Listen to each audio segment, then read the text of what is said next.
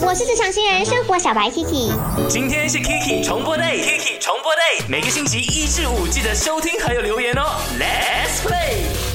我是职场新人生活小白 Kiki，今天跟同事一起来露营，看这个环境实在太让人放松啦。没想到老板终于开窍体恤员工，带我们来这种 team building。哇哦，等下准备冲杯咖啡，然后呢欣赏这个美景。哎，Kiki 啊，哈？等一下我们要开个会，你帮我准备一下些文件好吗？哪里？可是老板今天不是来露营的吗？还要工作？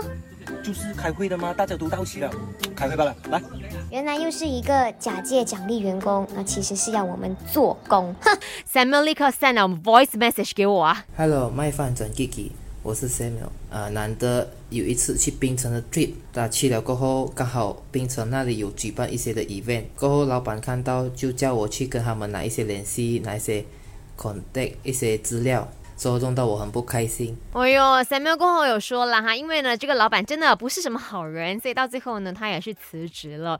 嗯，有些时候人一定要经历一些教训，然后有种感受，你才可以知道说，哎，下一间公司我要注意些什么。呃，我进去的时候，先要 scan 一轮我的老板、我的同事，他们是否是个好人，还是他们其实很多东西都是利益在先，会吓你的呢？OK，Samuel 没事哈，现在换了一个工作，希望做得更好啦哈。